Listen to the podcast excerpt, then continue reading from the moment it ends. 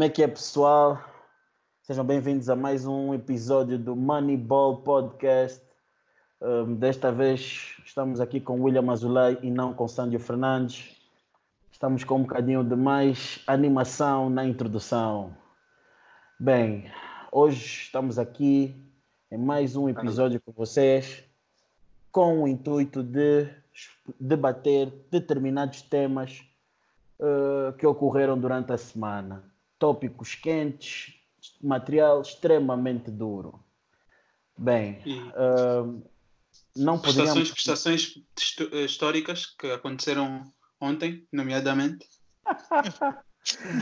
mas isso fica, isso, isso, isso, isso já, já vamos chegar até aí. Mas não podíamos começar o nosso podcast sem primeiro abordar do tema uh, do Bruno Fernando. Notícia que saiu hoje uh, relativamente à sua estadia na NBA. Eh, tem-se, tem, tem, temos lido em algumas páginas que Bruno Fernando foi afastado da NBA. isto é um, é um erro, é um erro, isto é uma leitura um, enganadora por parte dos blogs, seja o que for. E gostaria que vocês, uh, Sandio, Wave Dawn e, e André, uh, debatessem um bocadinho sobre isso. Balazo no Lucan. Ah, Lucane, Lucane, enquanto não disser o que aconteceu na Noruega, não, não vou lhe falar. É. Mas sim. Epa, o que aconteceu foi que ele foi nomeado para a equipa de J-League dos Atlanta Hawks. E sinceramente não é isso não é muito isso isso é acontece normalmente com com rookies especialmente quando são picks da second round. Por exemplo este ano os Bulls já tiveram Daniel Gafford na G League duas vezes para aí e ele não ficou lá muito tempo. É só tem tem tudo a ver com se eles os Atlanta Hawks cada sentem que não podem dar agora o tempo de jogo ao Bruno Fernando então mandam-no para jogar para a G-League porque mais vale estar a jogar do que não. Mas ele ainda é parte, ainda faz parte dos Atlanta Hawks. Está tipo emprestado. Certo. Uh, uh, Wave None, o que é que.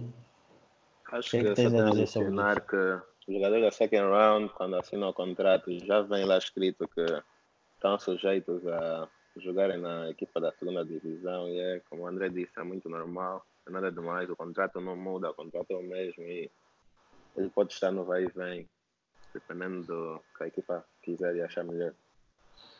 Então é isso, é, eu acho que antes de nós uh, escrevermos, informarmos as pessoas de, do que se passa, acho que devemos um bocadinho, devemos fazer uma pequena pesquisa, porque de certa forma estamos a passar uh, informação. As pessoas estão a fazer isso estão a passar informação falsa, porque ele não saiu da NBA, uh, até porque nós temos exemplos de vários jogadores. O André até já deu o exemplo de alguns, de, de um jogador, o, Daniel. Uh, e temos exemplos de outros. Temos o Middleton, temos o Siakam, temos o Van Vliet, temos o Quinn Cook, entre outros jogadores que tiveram nesse processo de G-League, NBA, G-League, NBA. Temos também o Alex Caruso, que está agora pelos Lakers, que subiu e também veio da G-League. Um, não significa que tu saíste. Por vezes é melhor tu estás uh, numa, numa, numa situação onde tu jogas e podes praticar aquilo aonde um, vem, tipo, como é que eu posso dizer? Vêm as falhas do teu jogo do que ficar no banco e não, e não aperfeiçoar nada. Então acho que é, que é uma boa que é uma boa oportunidade para o Bruno desenvolver o seu jogo. Boa sorte. E passemos agora para o próximo, para o próximo tema. Bem, esclarecido isto, acho que nós temos aqui um tema bastante polêmico. Eu não sei o que, é que vocês acham, mas esta semana o Adam Silver esteve reunido juntamente com, com a Associação de Jogadores da NBA para discutir uh, as novas mudanças que querem implementar em 2021, 2022. uh, relativamente ao calendário, a criação de um, de um campeonato durante a época, por volta de dia 28 de novembro até meios de, de dezembro. Uh, um, mais um, um, um, uma espécie de campeonato entre, uh, duas, entre a sétima e oitava seed contra a nona e a décima seed, uma espécie de play-in.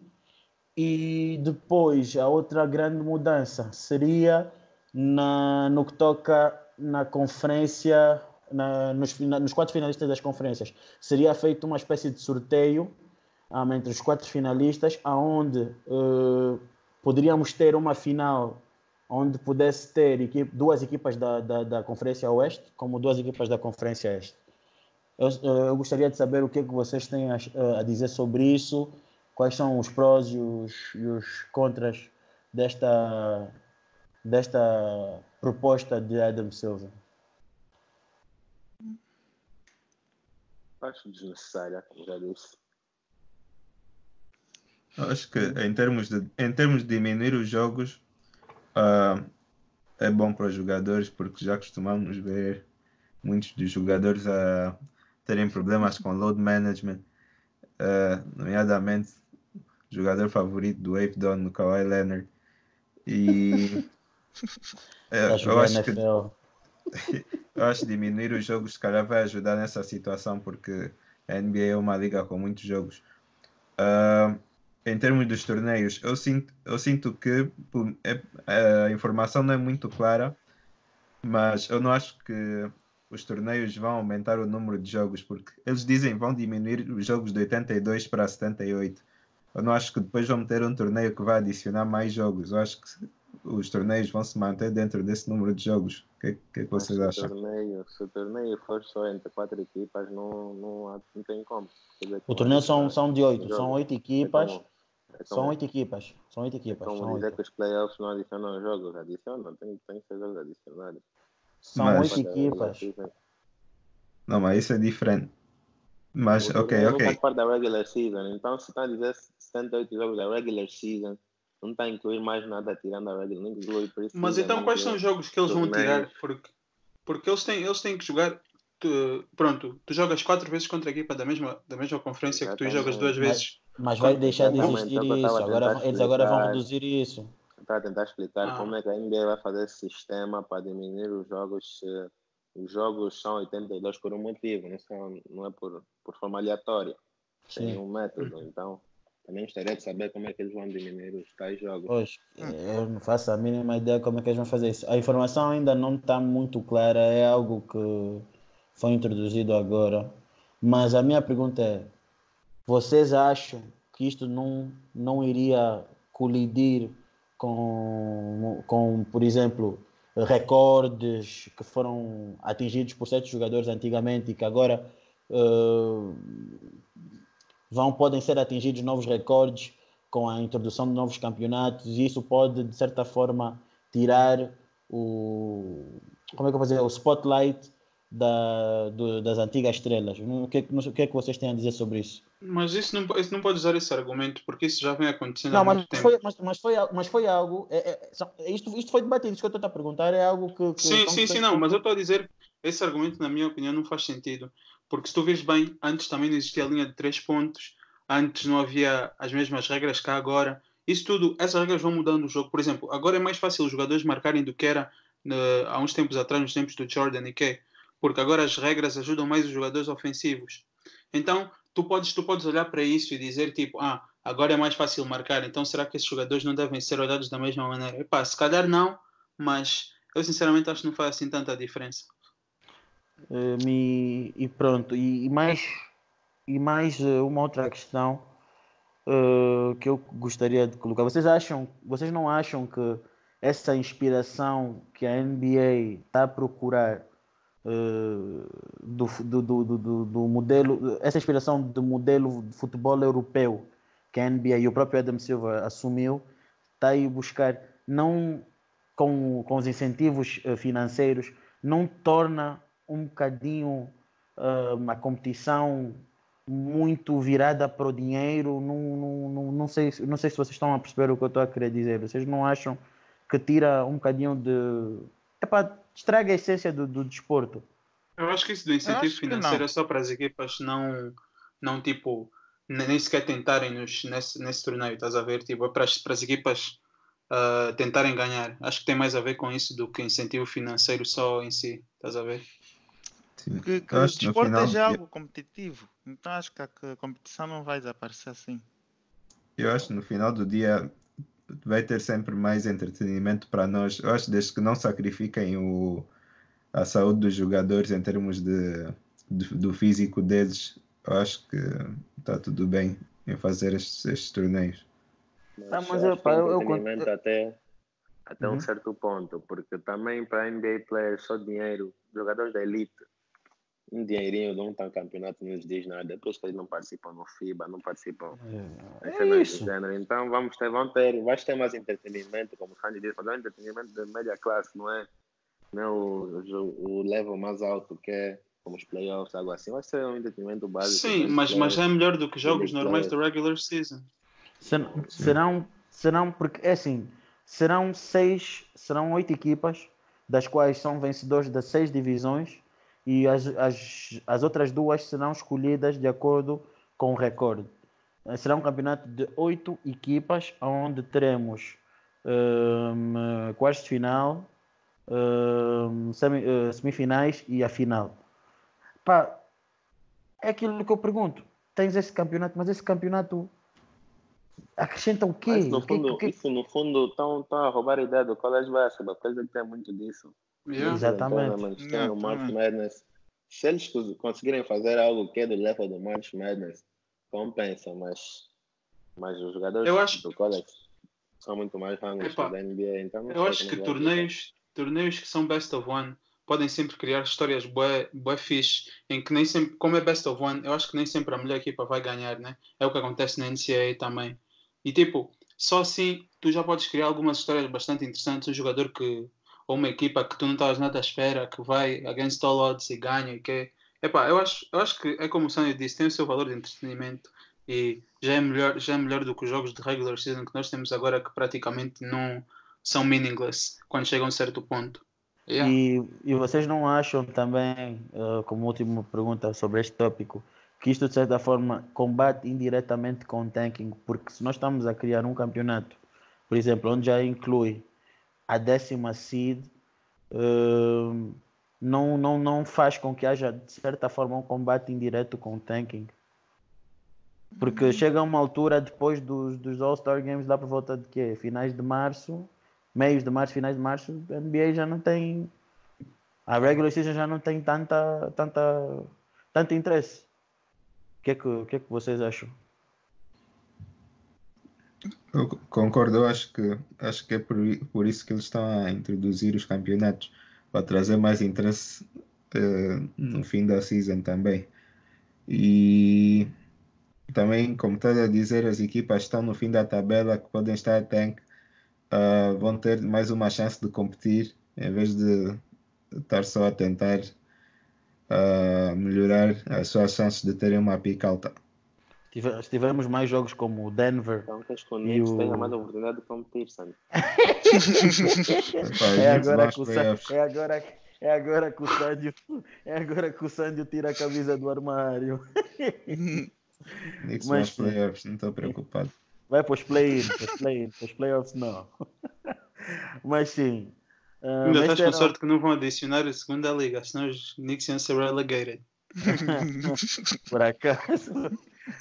Mas sim, passando agora para outro tema, uh, eu sei que vamos entrar agora aqui para uma área meio turbulenta, uma área onde o Wave Donna apresenta pontos de vista polêmicos, um, uma visão muito controversa, uh, mas uh, gostaria de passar a uh, discutir com vocês do início de partida, do início de época do Luka Doncic.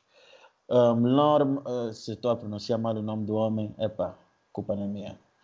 Uh, relativamente à sua performance, uh, o que é que vocês têm achado uh, sobre, sobre o Luca? O que é que vocês têm a dizer?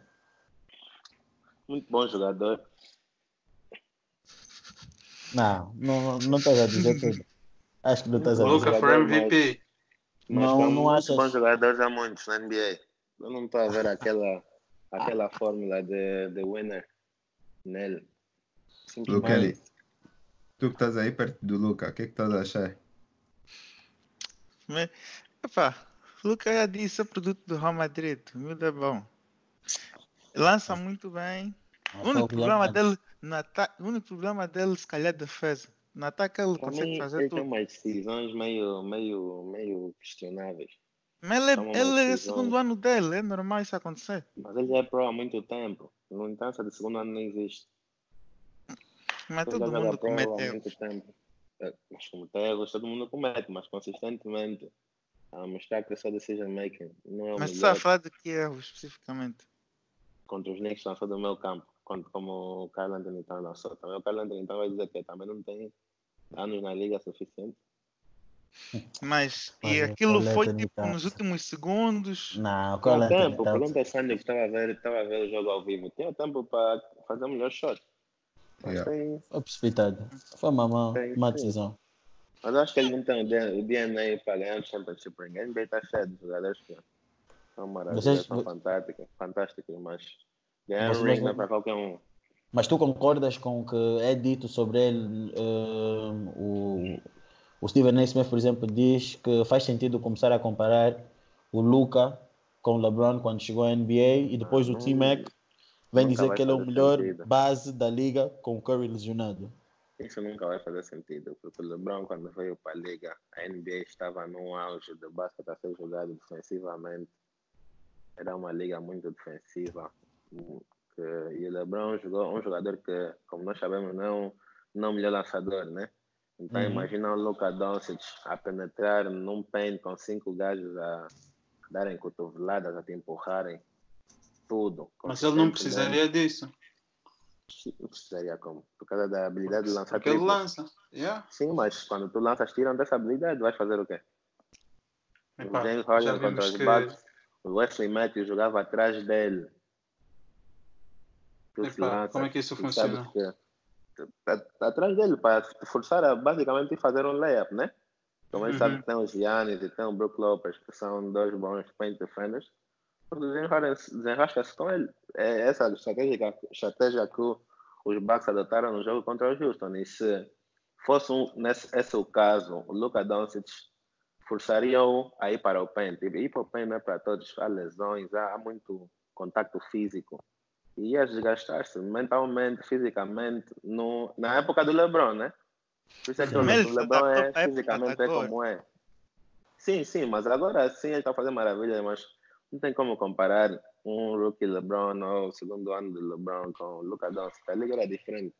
Para mim, a comparação depende do, da forma que vão comparar. Se for em termos de estilo de jogo, como era antigamente, claro que isso aí não faz sentido, mas agora se for em relação aos números, à produção, isso faz sentido. Sim, mas é isso que vocês olham, os analistas só, olham para os números, nós amantes de basquete olhamos, olhamos para gameplay. E até uhum. eu falei isso com meus amigos quando foi mencionado no chat.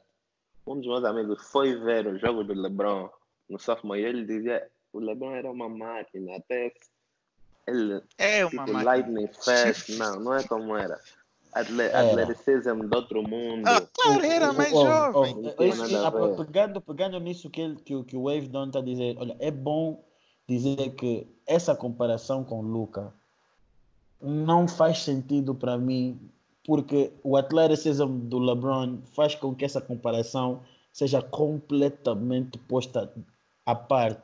O LeBron isso... estava na segunda época dele a fazer 42, a fazer 42 minutos, estava a average 27, 7, 7, estava a lançar 35% da linha de 3 com 49% de field goal percentage. Enquanto que o Luca está a fazer, enquanto que o Luca estava a fazer que está a fazer Luca está a fazer 29, 33 29, minutos. 29, 11, 9. Está a dizer o LeBron fez 27, 7, 7. O que é que queres dizer LeBron com isso? Não joga tá point guard. LeBron nunca jogou point guard na vida dele. É, então, é isso, é, é era exatamente isso que eu ia uma dizer. perspectiva diferente. Ah, ok, desculpa. Quando desculpa ele então, jogando point guard, estamos a ver, estamos a ver o que ele está fazendo em termos de assistência e comandar o jogo. E todo mundo sabe que o LeBron nunca jogou a seu, a seu potencial máximo na regular season. Qualquer pessoa que acompanha o LeBron sabe disso. O Luca mentir? Hum, eu diria que em Miami ele jogou. Não, porque ele também não jogava point guard. Não, estou a dizer um termo estatístico, né? Porque ele sempre pode fazer mais rebounds, sempre pode fazer mais pontos, sempre pode fazer mais assistência. Mas não fez, porque nunca havia a necessidade assim. Nos, nos, nos hits eles tinham o Mario Chalmers, que é um amigo dele. Ele quer que o Mario Chalmers continue lá. Nos Cavaleiros ele tinha o Tristan Thompson. Tristan Thompson fazia muitos rebounds, porque o LeBron também não tinha a set de rebound, não tinha necessidade de fazer rebounds, porque tinha lá o Tristan Thompson, meu amigo. Se ele fizesse rebound, ele vai ficar aqui, vai ser pago. Por que não? Mas, isso, nunca, mas isso também, nunca o, o que tens que ver, isso, isso acontece mesmo com todos os jogadores, porque nos playoffs é quando os jogadores elevam, os melhores jogadores elevam o jogo deles. Uns, uns elevam, outros não. Irei pegar isso o Luca Doncic por, por, o, o Luca Doncic por ele agora não está a pensar, não, deixa o Dwight Powell fazer mais rebounds, porque quero que ele fique aqui no time. Achas que ele pensa nisso? Achas que o Russell Westbrook não, mas tens que ver, nisso também no quando, início depois do Steve Adams ter o contrato? Isso são, ah, são só é uma coisa, são, coisas, são pessoas diferentes que fazem coisas por motivos diferentes. Não, eu digo, o LeBron no início da, da época da carreira dele, quando não tinha um time assim tão bom, ele também tinha que fazer mais. Então depende do nível do todo time. Mas não jogava acho... guard, a sua habilidade eu, eu... não, era, não era a mesma. Eu acho que a comparação mais justa com Luca é com Larry Bird. Embora não defenda tanto como Larry, não defenda como Larry Bird, hum, eu Bird acho que era Normal. É assim. Eu concordo em termos não, de estilo. Não, não, põe, não, põe respeito no Larry Bird. Lucas, Posso não tinha muita defesa à volta dele, ele era um ah, defesa Mas ele defendia extremamente Larry bem. Bird. Não era do nosso também, não era um mas põe um respeito no nome do Bird. Não, Sim, não, não foi uma defesa normal. Não disse que não, não defesa normal. Não, não, não, discordo plenamente contigo. Também discordo contigo. Ah. O level da IQ do Larry Bird is off the charts. Você não tem noção da defesa que ele tinha à volta dele. Isso, é isso que Aonde? você Temos noção, todos temos noção. Como é que não temos Nós temos noção. Nós não temos, só não, só não concordamos com, com, tipo, tu estás a dizer que ah, era normal, tipo. O chance não está a falar com ele defendesse com ele ou alguém assim, desse gênero. Ele defende normal, ele não é uma liability. Pá, eu vejo muitas semelhanças com. Eu acho com, que é mais que isso. Acho, acho que quando dizes não, uma liability não é um jogador que foi três vezes all também defensive é, team. Sim, também mim, é um asset. Sim, Para mim, já vês. É, é, pode ser um respect no nome do Bird. Eu, eu, onde eu vejo muita, muita semelhança é na, na, no size, um, no tamanho que na altura que eles têm, um, físico. Também.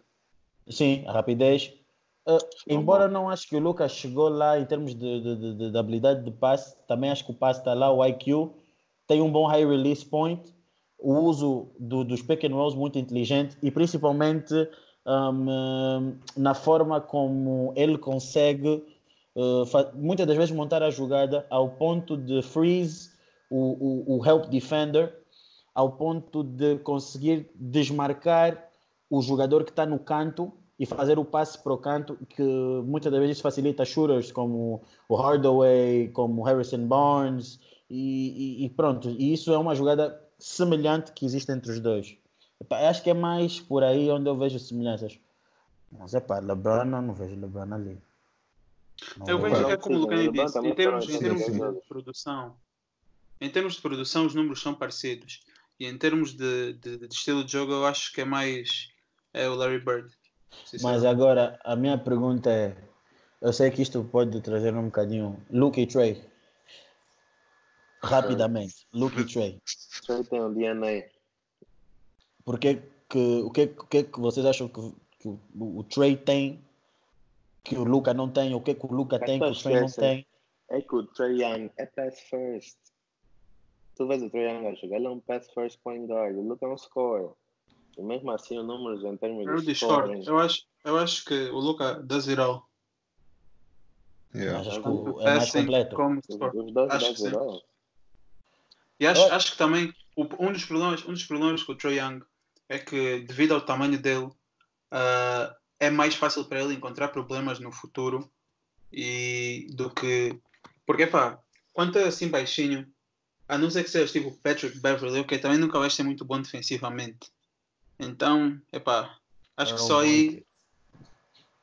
Yeah. Muitos grandes, acho que só aí nunca foi bom defensivamente. Tá bem, mas o Steph Curry é o melhor lançador de todos os tempos. Young pode vir a ser também, que ele é muito melhor que o Steph quando o Steph começou. Muito melhor. Hum, o Steph acho que nunca Epa. lançou abaixo de 37% de triplo. Nem no college. Não, isso mudar. Liga a mudar agora. Antigamente não davam tanta green light para lançar. A correção, ah. o Steph nunca lançou abaixo de 40% de triplo. eu, acho, eu acho que essa, esse statement que o, que, o, que, o, que o Trey pode vir a ser melhor que o Curry é, é bem, é, é bem discutível e bem arriscado. Tem tudo para ser melhor que o Curry. O que é que o Trey não tem para ser melhor que o Curry? Sim, ele ah, tem. Mais saúde, mais saúde. E, e saúde? isso aí. O Steph também não era saudável. Não, tem, tem, mais saúde. saúde, é isso que eu estou a dizer, tem mais ah, saúde. Sim, sim, sim. Ah. sim. Tem mais saúde, tem mais passe, é melhor com dribble, é melhor com pick and roll, the shots about the same. Não, não, não. Não sim, é. Sim, sim. Não, it's not about the same. Uh -uh. É, não pode. O, o, o, o, o Steph Curry começou a fazer depois da primeira MVP season. O, Steph, o Young está fazendo a sophomore season. Tá bem, mas o jogo mudou. Ah, okay. Antes, jogo quando, mudou quando, o Steph Curry, quando o Steph Curry fazia esses lançamentos, ele foi o primeiro jogador a fazer esse tipo de lançamentos. Antes, se tu viesse um lançamento assim, tu ias, tu ias para o banco. O teu treinador é tipo do então, banco. Tá bem, o Steph tem um, tem, um, tem um impacto que, indiscutível na NBA. Mas está bem, mas ele pode vir a uhum. ser o melhor Steph Curry. Reggie, Reggie Miller também foi um revolutionary shooter, mas Ray Allen foi melhor que ele. Epá, eu só acho que os números, os números que o Curry apresentou até hoje, ui, essa estatística de, de nunca ter lançado abaixo de 40%, o, é a maneira como ele mudou a liga, ele e os Golden State, epá, eu acho que, não estou a dizer que é impossível, mas acho muito pouco provável ele chegar ao nível do. Não, mas a nível de jogador, lançamento. Play. Não, não tô... jogador, não. não em termos de. Como é que eu posso dizer? Tipo, greatness, né? Sim, não em termos de greatness. Só dizer só ele como jogador pode vir a ser melhor que o Curry, mas o impacto do Steph é ele é o melhor jogador dessa década, eu digo, pelo seu impacto na liga. Então, eu não gosto do Steph, mas foi o jogador que mais é, teve um impacto no é, basquete. É, não, foi o jogador que teve mais impacto no basquete. Ele mudou o basquete do Kenny. Não pode mas não quer dizer que é o melhor jogador. Não, disse foi o maior, não o melhor. Ah, maior, ok. Sim, ah. foi o que teve mais impacto no basquete. Ele mudou o basquete totalmente. Pelo menos nisso estamos... É por causa Pelo menos nisso estamos... Pelo menos eu nisso digo, estamos de acordo. Steph, o Trae Young pode ser melhor, não maior que o Curry. Aí está. Ah, pelo menos nisso estamos de acordo. Agora, pondo um pouco a polêmica de lado, uma discussão muito rápida para fecharmos o segmento. Relativamente ao Carmelo Anthony, foi noticiado a semana passada da volta dele uh, pelo, pelos Portland Trail Blazers. E eu gostaria de saber, dentro dos três jogos que ele já fez pelos Trailblazers, o que, é que vocês acham? Se foi um erro, se acrescentou alguma coisa, se mudou alguma coisa, se dura até o final. Queria ouvir os vossos pontos muito rapidamente. Não, não tem sido muito bom.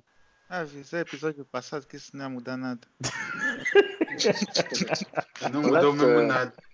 Isso é culpa do treinador, não é, não é culpa do Carmelo. Ele devia usar o Carmelo como ele é um small forward.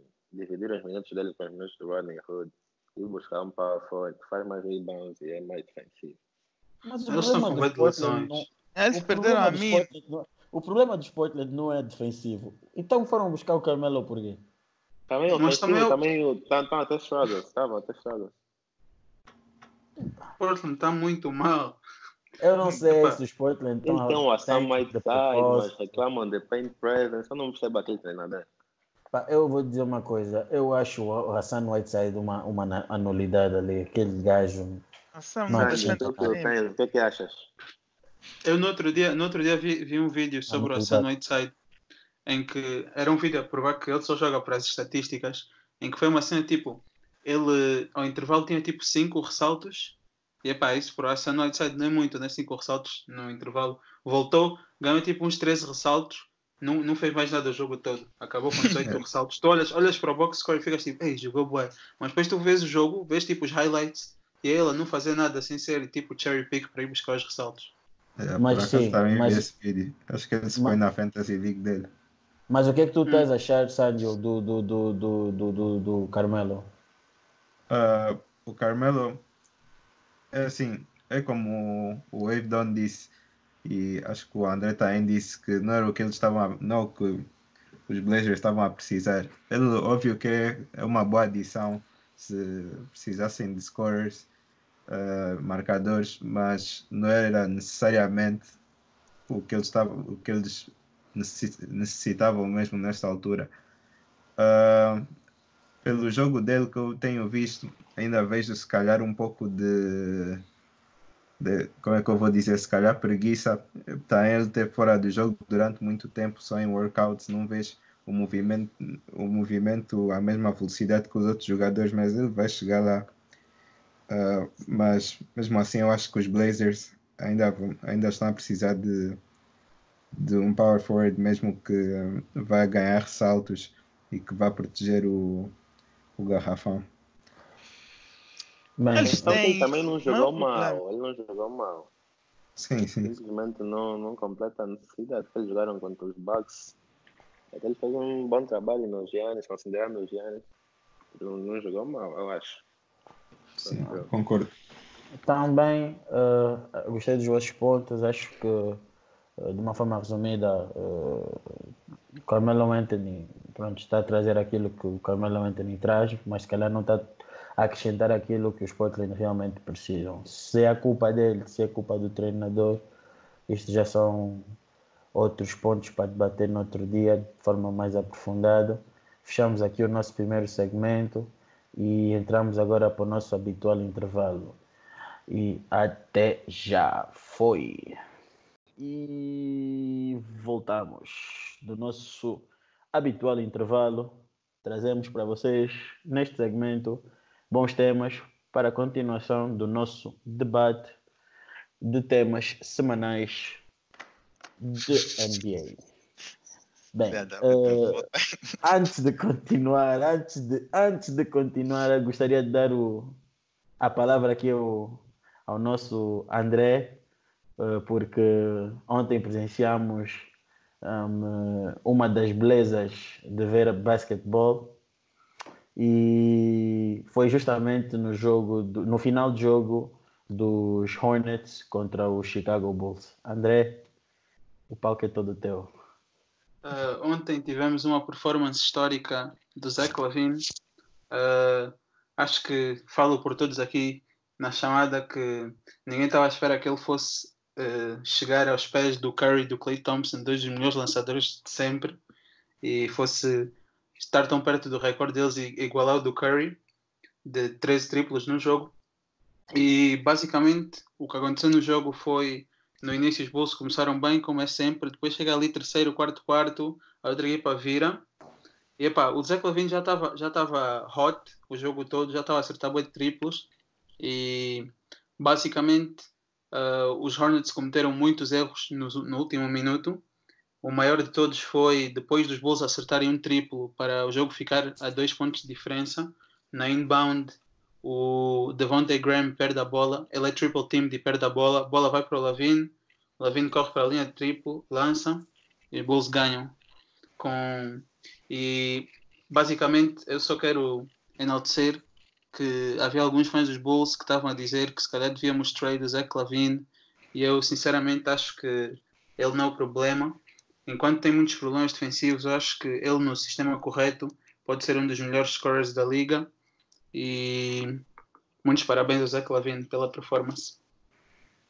Então, a tua emoção, mas qual foi a tua emoção naquele momento ao ver 13 eh, triplos?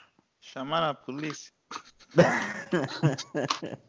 13 uh, ah, triplos. Ele não foi do Orquestra ainda, do André. Ah, epá, ainda, ainda não falei com os meus vizinhos, ainda não os vi, mas espero, espero que eles não tenham ouvido, ouvido não, não estivessem em casa, porque epá, devo admitir que foi um momento bastante emocionante. Quase tão emocionante como o buzzer beater de Derrick Rose contra os Cavaliers. Ah, então, basicamente, estás aqui a querer dizer que chegaste a ter um orgasmo, Brasil. É um, um orgasmo, né? Don't let November and that, you know? Don't do that Pelo menos o André tem algumas memórias. Sabe, e tu, alguma memória dos Knicks? É, pá. Estou aqui a ver os Knicks a ganharem os Brooklyn. Essa é uma memória bonita, vou dormir bem hoje. Ganharem, tá a perder de 8. Não, acho que está a ver mal. Está 61, André. 56. Brooklyn André, met-. André, no fim do jogo, aliás, no fim de- disto, meta aí uma imagem do resultado da vitória dos Knicks. Dizer que está maluco. O dos Knicks esse tudo ano foi bem. ganhar o Kings duas vezes. Mais próximo, mais próximo. Passemos para a discussão de equipas a sério. Ahn, Entramos agora para o, o jogo. Para mim, foi um dos. Porque também teve o, o jogo dos Clippers de Boston. Mas eh, entramos para um dos melhores jogos que eu vi desta semana, que foi exatamente o jogo Clippers Rockets. Gostaria de saber as vossas opiniões e quando falo opiniões quero mesmo que vocês eh, sejam bem profundos na vossa análise, quer seja no James Harden, no Westbrook, no, no, no jogador que joga basquete mas está com o calendário da NFL, do Paul Review das George, finals. Exato. Então, epá, o que é que vocês têm a dizer sobre, sobre, esse, sobre esse grande jogo? Calma só, vocês já estavam a entretenimento. discutir. Vocês já estavam a discutir qualquer coisa no outro dia, não querem aqui explicar ao público o que é que estavam a discutir. Ah, Não, já, mas isto tem a ver com o jogo, isto, isto, isto vai, vai, vai, vai ser inserido. Vai As ser... faltas do, do James Harden, supostamente Isso vai o ser William inserido. odeia. Não, epá, isso vai ser inserido. Não vamos ainda começar com a parte mais pacífica. mais, Ok, mais geral. voltar. Um bom jogo, o. James Harden mostrou outra vez que é o melhor jogador ofensivamente da NBA. Ao nível do Kobe Bryant. Em termos de que scoring, respeito, tá, é. tá, mo- tá a mostrar que está no nível dele, sim. Gajos que não respeitam, mas Mas o. Kobe, como todo mundo sabe, fazia nas duas, na defesa e no ataque, não é só ofensivamente. Sim, sim. Então, Gajos que não respeitam, né? São três tão, mas sim, o James Harden contra Double Teams, Kawhi, Paul George, Patrick Beverly, Paul George, não o impediu de fazer os seus habituais 35 plus pontos, 10 quatro assistências. E até acho que a Double Teams está lhe tornar mais eficiente agora, tirando hoje, né? Mas mesmo assim está eficiente. Mas não achas que não achas que o, que, o, que o Westbrook nestes grandes jogos ajuda pouco? Por exemplo, hoje tivemos o jogo Houston contra os contra os Dallas. Eu não senti muita ajuda do Westbrook. Acho que hoje o Westbrook fez a sua parte, por acaso acho que o Houston hoje perdeu porque nos triplos tiveram horrorosos. James Harden, two for something. O McLemore jogou muito bem contra os Clippers, hoje não conseguiu acertar nada. Então, Houston, como depende muito do three point, quando o three point não está lá, não, ele sabe muito bem qual é o papel do Westbrook. E acho que acho que não, acho que o Westbrook não, não é ocupado por isso.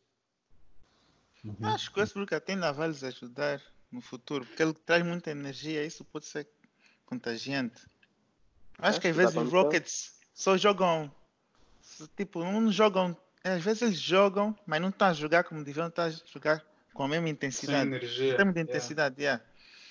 Então acho que o Westbrook, principalmente nos playoffs, mesmo que ele esteja a fazer turnovers, coisas assim, acho que a energia dele vai ajudar os Rockets. Mas vocês não acham que os Rockets têm um pensamento de jogo um bocadinho errado? Mas pelo menos é o que eu acho. Uh, porque eles querem ganhar a a- o adversário sendo superiores ofensivamente, mas nunca preocupando-se com o aspecto defensivo. Vocês não acham que, Discordo. por exemplo, que é que que um este, que este, defensivo. Epá, não, não, não, não digo, não digo, eu acho que o, o jogo contra os Clippers, contra os Clippers, defensivamente, eu não posso reclamar.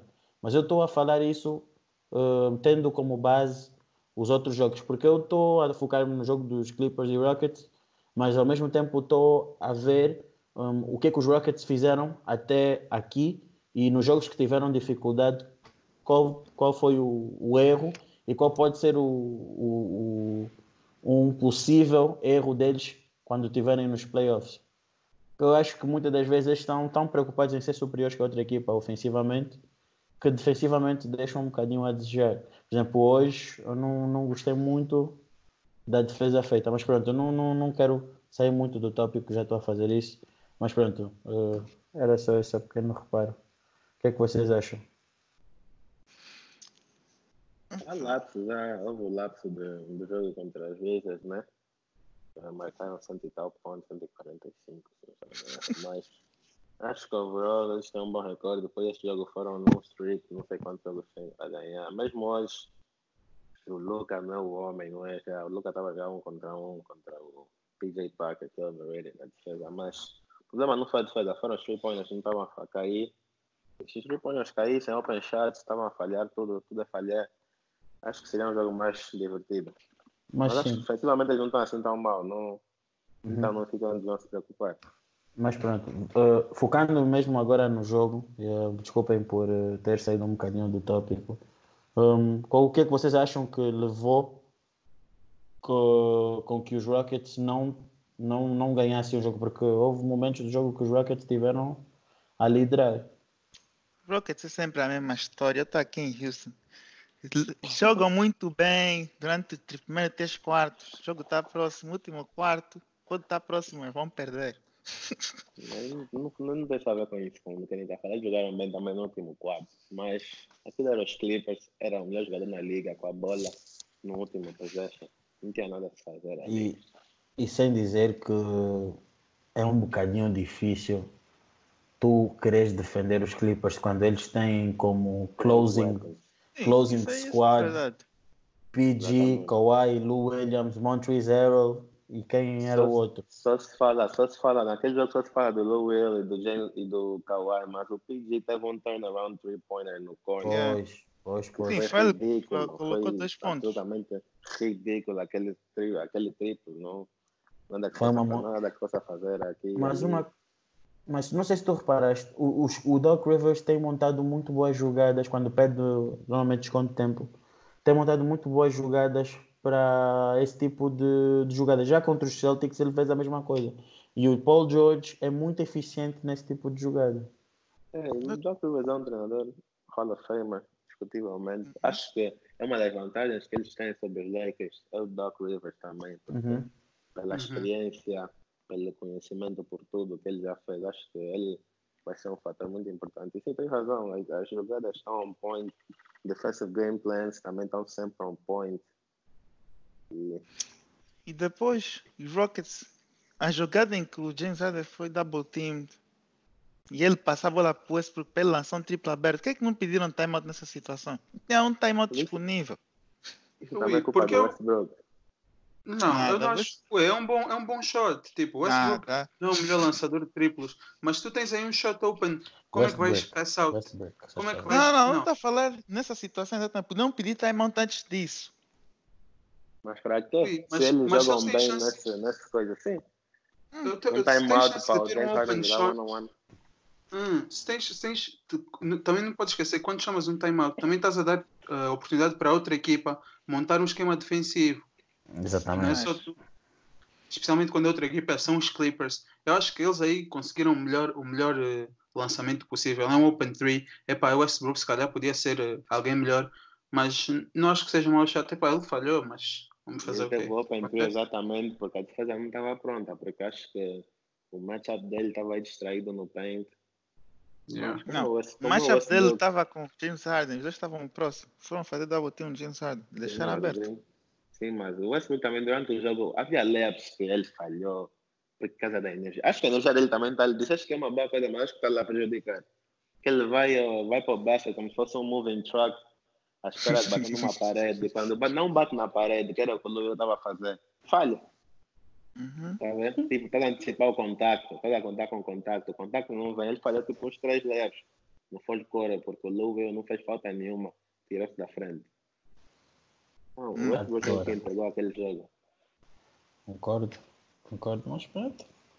Uh, agora, falando de uma coisa, foi, foi uh, muito debatido daquele jogo e pronto, nós próprios tivemos essa discussão uh, há alguns dias e achamos interessante até trazer aqui para vocês, que está ligado muitas das vezes à forma como o Harden ganha as faltas.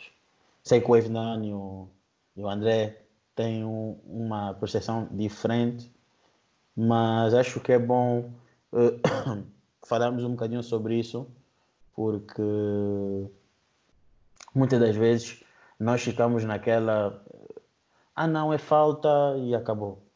Não é só porque o árbitro muitas das vezes diz que é falta, que é falta, porque os árbitros também cometem erros.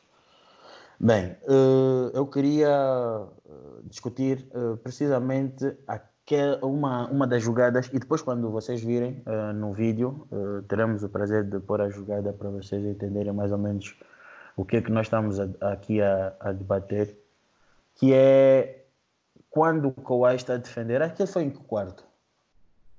No último, ah, não sei. É no último. Deve ter sido no, no, nas últimas, ok. Hum, em que o Kawhi, em que o James Harden consegue uma falta para que lhe dá direito a, a, lança, a, dois lançamentos livres. E eu pessoalmente acho aquela, aquela jogada uma jogada perigosa. Perigosa porque. e faltosa ao mesmo tempo. Sim, porque... perigosa porque o Kawhi Leonard põe a mão dele na cintura do James Harden e pode causar uma lesão para ele próprio e não devia fazer isso. Ok, aquilo que eu te disse. Falta é porque ele põe a mão na cintura, mas a partir do momento, e é isso que eu quero, quero dizer, é a, a, a mão é posta na cintura, que é para travar ou pelo menos incomodar a transição do Harden. Mas o James uhum. Harden, apesar de ser um jogador muito inteligente, eu acho que na, nesse tipo de jogada é uma, é uma ação perigosa que ele prende o, o, o braço do jogador um, ao ponto de o jogador involuntariamente, quando o James Harden faz o, a tentativa de lançamento uh, para o sexto, tem a mão do jogador e seja assinalada a falta. Ora, isto para mim é uma ação faltosa. É uma ação faltosa por cima de uma ação faltosa. E tu estás a querer recompensar o indivíduo que também teve uma ação faltosa com dois lançamentos livres. Isso para mim não está correto. Cada ação tem a sua reação, não? Pois. Então, se ele se fosse assim, uma situação faltosa só acontece por causa de outra, como é que está a ser recompensado? Simplesmente assinalar a falta de ter sido assinalada. Ah, eu, eu... Lei do mais vivo. Não. eu avisei. Exatamente. Não. Dois cometeram crimes né, no mundo do, em termos de regras, mas um, um apanharam, outro não. E como tu disseste, é uma ação perigosa, mas isso é básico, isso é desporto. Só muitas faltas podem, podem ser vistas como perigosas. Quando alguém vai para fazer um smash, tu saltas para dar um tampão, é uma ação perigosa. Quando alguém salta, tu pões embaixo dele a undercut, a pedir um charge, é uma ação perigosa. Basta ver isso como o Evdon disse, de quando saltas para fazer eh, um dunk e alguém salta para dar tampão. Basta ver o que aconteceu com Clay Thompson nas finals, que foi, foi essa situação. Saltou para fazer um dunk, o Danny Green tentou dar tampão, caiu mal, torna ACL. Sim, até o ponto que quando tu lanças um triplo, alguém faz o close out muito perto de ti, é uma ação perigosa, só assim que o Kawhi se lesionou. Então, Mas a Zapachulia sends his regards. Sim, é uma perigosa, isso, isso é um argumento que não é efetivo. Simplesmente é o rei do William. Caros, ah, não, não, não. Para mim, para mim, o mais justo nesse tipo de jogada é, é não, não recompensar absolutamente ninguém. Mas o que é, que é deixar a jogada, é deixar a jogada, é deixar a jogada correr. Não pode deixar a jogada correr ali a contacto. Como é que vai deixar é a jogada correr? Yeah. É falta, se há contato, há um contacto daquilo. É falta. há contacto, mas vocês estão a perceber o que eu estou a querer dizer. O contacto Sim, é mas provocar. Tu também, quando me meteram os vídeos, vocês vão ver, mas o Harden, eles, antes de pensar em fazer a falta, quando o Kawhi fez o handshake, pôs o braço na cintura, nem foi só a mão, foi já o pulso todo na cintura do, do James Harden a mão esquerda do Harden, que é a dominant hand do Harden, que é a sua, mão, a sua melhor mão, estava embaixo do braço do Harden, certo, André? Do braço do Kawhi. Sim. Sim. O movimento natural para ele fazer um left-handed layup, a mão tem que ver, ele vai tentar esquivar ou ir por volta do Kawhi. O Kawhi tem a mão ali, ele pode partir o braço, supostamente, como tu está a dizer. Ele vai fazer um movimento normal, que ele levantar os braços e a mão da outra pessoa encontra-se lá. Olha, problema até. Não só. Esse, esse tipo de jogada todo mundo agora faz. Eu já vi o Kevin Durant a fazer isso várias vezes. Sim, só que eu não estou a dizer que só o Harden é que faz. Eu estou a dizer, eu estou a censurar o movimento em si. O Harden faz. É, é, um, é um jogador que é, é um jogador, é um jogador. Tu tens de ver que eu vou falar do Harden porque é um jogador que eu sei que a especialidade dele é ganhar faltas. Logo, a minha análise nesse jogador é muito, é muito mais densa do que, por exemplo, um Kevin Durant. É só isso que eu estou a querer dizer. Porque, porque Podes entender que o Harden é bom a ganhar faltas. Por que, que ele é bom a ganhar faltas? Você é, é bom a ganhar faltas, ele é bom a ganhar faltas. Eu reconheço o Harden como um grande estudante do jogo, porque ele estuda as regras, ele, ele sabe o que faz. Agora. Também não é só estudante. Você, para poder não. ganhar faltas, tens que ser um bom, um bom score, um grande score. Sim. É. Porque ah, basicamente o defesa tem que cheat um dos, para conseguir te defender. Como, como, coisa, como o Harden começou, um dos movimentos que ele costumava fazer mais, mesmo quando ele estava em OKC, ele quando drive, ele estica a bola para frente com as duas mãos Sim. e espera, porque aí, aí os defesas têm, têm que tomar uma decisão.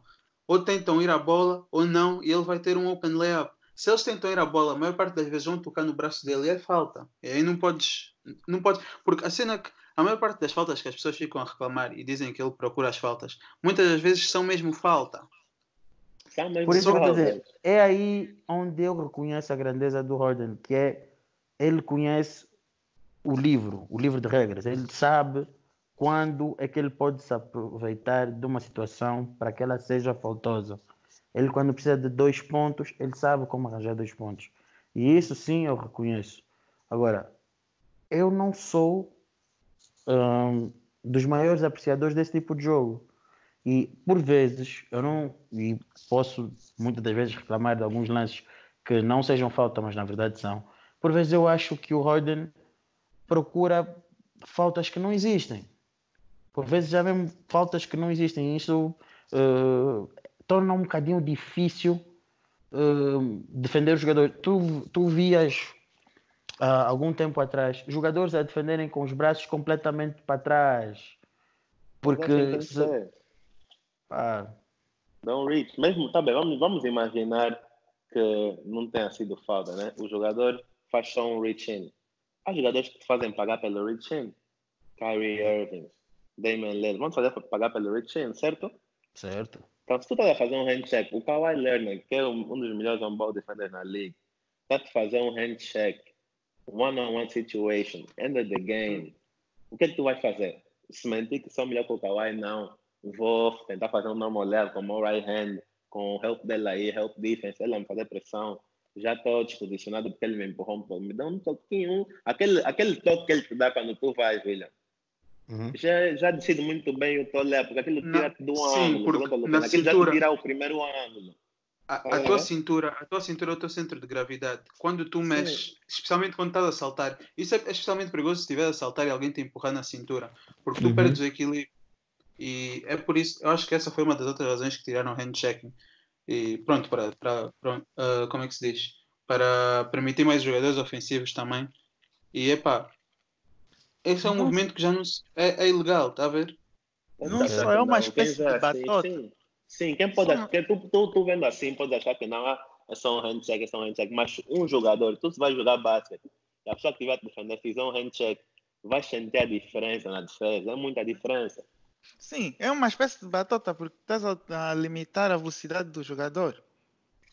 Isso também, o teu movimento fica muito mais devagar se quiseres ir para o sexto com handshake. Mas sabes o que é que mesmo está a limitar? É o nosso tempo. Pessoal. um, estas foram as análises dos nossos hosts aqui uh, sobre os temas mais uh, sonantes da NBA ao longo dessa semana. Muito obrigado um, pelas vossas críticas, uh, pelos likes, pela partilha. muito obrigado mesmo. já sabem, qualquer questão uh, hashtag assuntos Moneyball, que procuraremos sempre uh, responder. Pedimos desculpa hoje pela, pela pouca fala do, do pois o homem está a tentar. Está uh, a suar um pouco. Está a suar um bocadinho, mandou muita boca no início do podcast, mas o jogo não está a correr conforme ele pensa. É sim, uh, ele é que está a ganhar. Não, não. Estou em 67, estou na NBA. Deixa de ser mentiroso. André, meta aí a imagem. Meta aí a imagem da vida. Oh, o Sandro, vamos aqui deixar uma pequena promessa a vocês. Se os Knicks tiverem mais do que 29 vitórias, o Sandro promete fazer um vídeo especial para vocês. Um, mas nós todos nós sabemos que isso não vai acontecer, mas pronto. Um, mas valia prometer o vídeo se eles não conseguirem as 29 wins. Acho que é mais correto, né? Se eles não conseguirem, né? Uhum. Acho que é mais fácil. Obrigado. Olha, obrigado pelo currujo. Mas sim, uh, sigam as nossas páginas. Uh, estamos disponíveis uh, nas plataformas digitais que temos mostrado a vocês: SoundCloud, Apple Music, Spotify e, e no. Acho de SoundCloud também. então, Qualquer coisa podem dirigir para a nossa página do Twitter, nossa página do Facebook, nosso, para o YouTube, onde nós também deixamos lá o canal, os episódios, os episódios do nosso canal. E é tudo. Sigam-nos também no nosso MySpace. e o High LinkedIn. High Five e no, e no LinkedIn. Obrigado e até a próxima. Tchau. Ah, antes de acabar, antes de acabar, disseram que o Steph nunca lançou antes menos de 40%. Esse ano lançou 24%. Oh, lá ainda não acabou. Desliga, desliga, desliga isso. Desliga isso. Olha, olha, olha, mas, mas, antes de acabar, antes de acabar, antes de acabar. Deixa disso. As páginas têm que parar de escrever à toa e têm que começar a ser mais credíveis na sua informação. Bruno Fernando não saiu da NBA. Volto a dizer, Bruno Fernando não saiu da NBA apenas passará algum tempo na G-League, onde irá trabalhar o seu desenvolvimento como jogador. Aprendam a falar, a falar em condições e a transmitir bem a informação. É tudo. 24%. Isso três jogos. Quatro. Mas mesmo assim, nesses quatro jogos, 24%. Acabar o furso depende do molho e tu és